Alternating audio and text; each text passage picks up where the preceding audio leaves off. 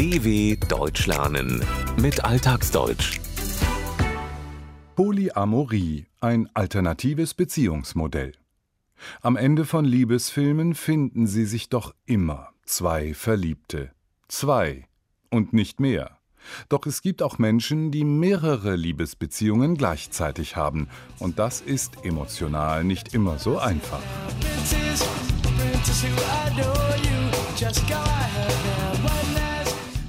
Das erste Mal, als meine äh, Freundin mit einem anderen Freund geschlafen hat, war das eine Situation, die ich sehr genau mitbekommen habe. Das sagt Johannes. Seine Freundin hat eine intime Beziehung zu einem anderen Mann und er weiß Bescheid. Was für die meisten vermutlich ein mögliches Ende ihrer Beziehung darstellt, ist für andere der Beginn eines alternativen Beziehungstyps, wie für Johannes und Anna. Johannes, der seit mehr als zehn Jahren in einer festen Beziehung ist, trifft und liebt aber auch Anna. Annas Hauptbeziehung ist die mit Jonathan, der aber auch eine zweite feste Beziehung hatte. Polyamorie nennt sich dieses Phänomen, wörtlich übersetzt Vielliebe. Für Johannes war das anfangs nicht leicht. Er stellte sich mehrere Fragen. Wie reagiere ich? Gehe ich da dazwischen? Finde ich das gut? Mache ich ein Drama? Unterbinde ich das oder wie gehe ich damit um? Also ich habe das recht deutlich miterlebt. Johannes war sich anfangs nicht so sicher, wie er reagieren, damit umgehen sollte, als ihm seine Freundin sagte, dass sie gleichzeitig noch eine Beziehung zu einem anderen Mann hat. Sollte er wütend sein, ihr ein Drama machen, oder sollte er dazwischengehen, eingreifen? Oder sollte er das Ganze gar unterbinden, sich darum bemühen, dass sie die Beziehung zu dem anderen Mann beendet? Viele Fragen, die die eigenen Gefühle berührten. Um sie zu beantworten, muss man sich selbst gut kennen, die Situation genau analysieren und sich über die eigenen Wünsche und Vorstellungen klar werden und über die des anderen. Mittlerweile ist für Johannes und Anna klar, dass sie in einer Partnerschaft leben, gleichzeitig aber auch Liebesbeziehungen zu anderen Partnern unterhalten. Körperlichkeit mit anderen ist in der Polyamorie also kein Fremdgehen, sondern Teil des Konzeptes. Auch spielen Verliebtheit und Zärtlichkeit eine zentrale Rolle. Doch wie verbreitet ist dieser Lebensstil, der sich so stark von der gewohnten klassischen Zweierbeziehung unterscheidet? Nach Erkenntnissen von Diplompsychologin Gisela Wolf, die sich in ihrer Arbeit auch mit dem Thema Polyamorie beschäftigt, gibt es keine genauen Informationen, wie viele Menschen diese Lebensart teilen. Sie meint allerdings, ich gehe aber davon aus, dass quasi das Vorkommen von Mehrfachbeziehungen doch auch relativ häufig ist. Nur haben wir in traditionelleren Familien oder Beziehungen dann oft das Phänomen, dass diese Mehrfachbeziehung verschwiegen wird dem Partner oder der Partnerin und dann einfach auch eine Tabuisierung und ein Versteckspiel stattfindet. Gisela Wolf hat in ihrer Arbeit herausgefunden, dass das Phänomen der Polyamorie vor allem in bestimmten Gesellschaftsgruppen vorkommt. Wenn außerhalb dieser Gruppen Mehrfachbeziehungen existieren, handelt es sich dabei meist eher um das klassische Fremdgehen, weil die weiteren Beziehungen dem Partner oder der Partnerin nicht offen mitgeteilt, verschwiegen werden. Denn solche Beziehungen sind tabuisiert. Die Partner, die fremdgehen, wissen, dass es gesellschaftlich nicht akzeptiert ist und sprechen nicht drüber. Meist findet sogar ein Versteckspiel statt, man möchte nicht, dass diese Beziehungen öffentlich werden. In polyamorösen Beziehungen dagegen gehören Offenheit und der gegenseitige Austausch gewissermaßen zu den Spielregeln. Besonders in kritischen Situationen, in denen bestimmte Gefühle hochkommen, ist das hilfreich, meint Anna. Klar habe ich Angst und klar habe ich auch die Eifersucht, aber das gehört dazu.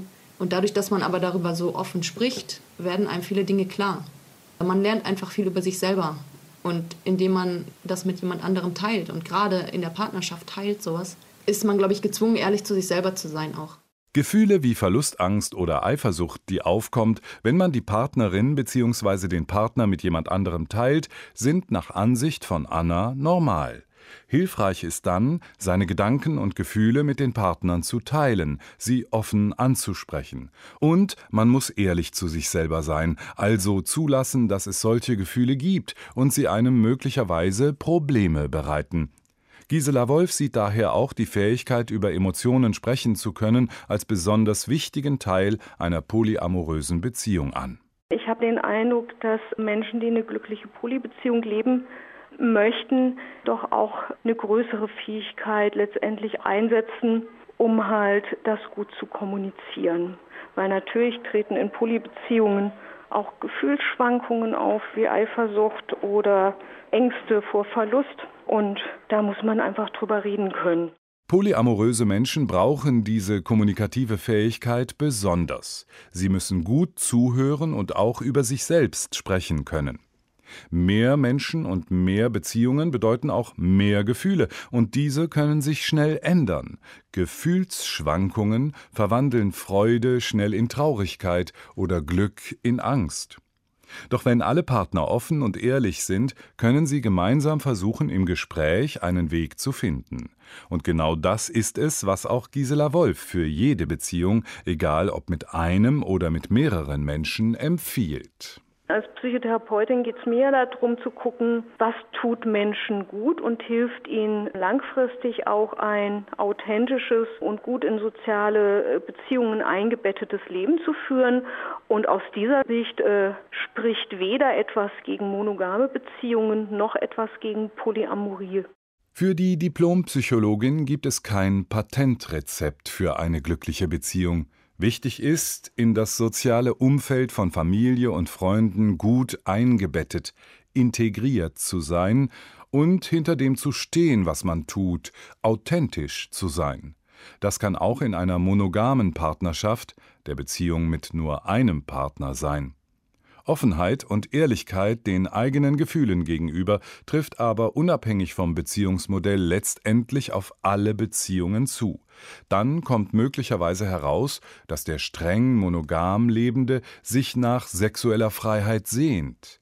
Auf der anderen Seite aber kann auch der überzeugte Polyamorist vielleicht entdecken, dass er seine Partnerin lieber doch für sich alleine hätte. Laut einer Umfrage des Online-Dating-Portals Parship halten allerdings nur 40 Prozent absolute Ehrlichkeit für den wichtigsten Faktor einer erfolgreichen Beziehung.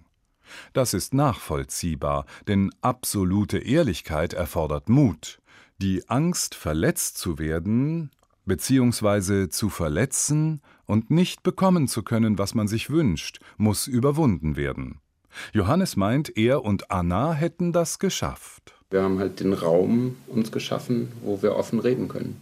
Anna und Johannes haben sich den Raum geschaffen, haben einen Weg gefunden, um offene Kommunikation und vertrauten Austausch stattfinden zu lassen. Und das, so Johannes, führt zu etwas, was für alle gilt, die einen anderen Menschen lieben. Und dieses offen miteinander reden und sich aufeinander einlassen, auch auf die Ängste und Bedürfnisse des anderen, schafft halt irgendwie eine sehr schöne Art von Zusammensein.